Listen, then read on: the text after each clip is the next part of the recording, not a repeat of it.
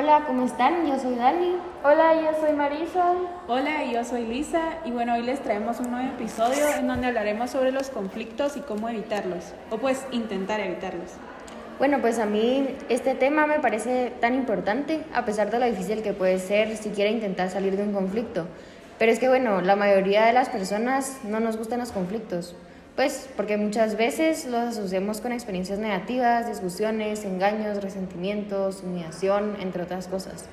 Sin embargo, si lo analizamos bien, el problema no es el conflicto en sí mismo, sino la manera en la que las personas involucradas respondemos a él.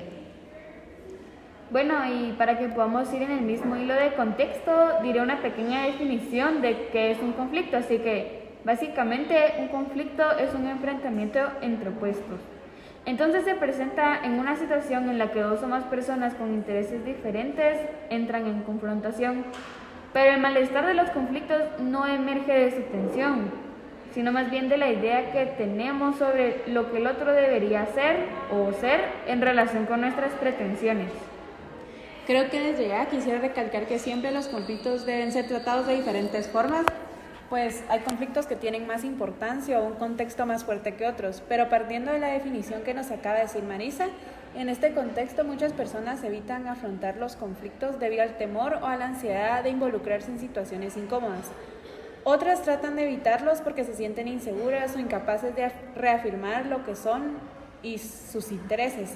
Y otros tantos escapan porque se sienten inferiores o han tenido experiencias desagradables al entrar en una confrontación sin importar cuál sea el motivo por el que a veces vemos cualquier forma de evitar un conflicto, lo cierto es que no enfrentarlos nos hace que, pues esto no hace que desaparezcan ni mucho menos que se resuelvan. De hecho, puede que hasta se agraven más. Esta evitación, además de no arreglar nada, impide que las personas pues puedan seguir creciendo. Entonces, me imagino que les surge la siguiente pregunta. ¿Qué podemos hacer para dejar de evitar conflictos e impedir que sigan afectando el crecimiento personal? Hoy nosotras pues les daremos algunos tips. Bueno, entonces así el primer tip que les queremos compartir es uno, ábrete al conflicto. No te cierres para dejar de evitar conflictos. Es más, ábrete a ellos. La apertura al conflicto se produce cuando la persona renuncia a no considerar otros puntos de vista. Abrirse es no permanecer dentro de la burbuja protectora con los ojos cerrados. Apertura es quitarse las vendas, explotar esa burbuja y observar lo que está sucediendo. Pregúntate cuál es el conflicto, cómo empezó y qué lo está manteniendo. ¿Qué estoy tratando de evitar? ¿Cuál es mi actitud frente a lo que estoy viviendo? La finalidad de que te cuestiones es que puedas observar y abrirte al conflicto.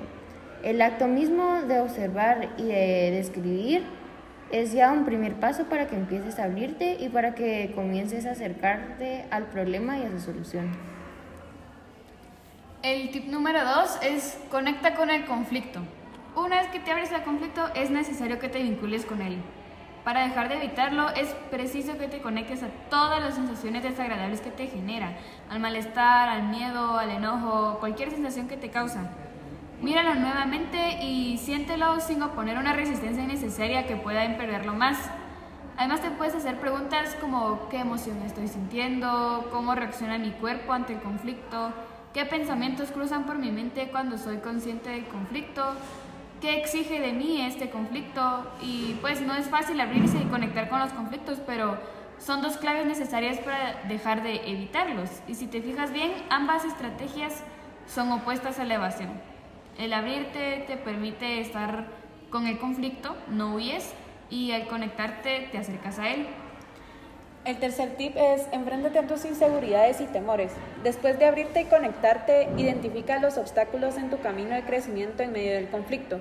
La inseguridad, la ansiedad, el temor al abandono, la dependencia y los sentimientos de inferioridad son algunos de los motivos que pueden llevarte a evitar el conflicto. Si no logras reconocer tus inseguridades o no sabes cómo hacerles frente, no lo tienes que hacer, por qué hacer solo.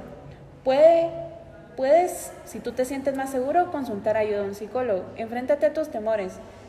No implica que armes otro conflicto. No se trata de pelear contra ti, sino de reconocer tus debilidades y de buscar alternativas constructivas que te permitan llegar a una solución para el conflicto. El cuarto tip es expresar tus intereses de manera asertiva.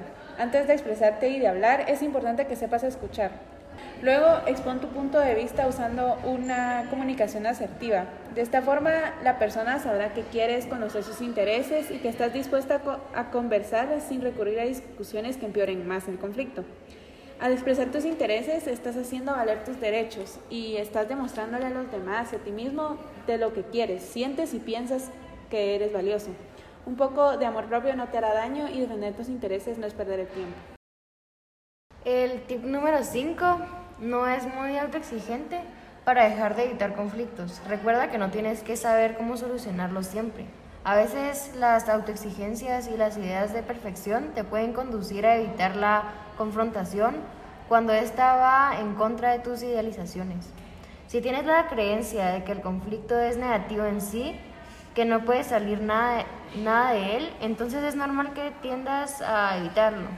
No tengas temor a equivocarte y a fallar al encontrar, al afrontar tus intereses con otras, con otras personas, ya que estas tensiones te, te ayudarán a saber en qué debes mejorar para seguir acercándote a tus metas.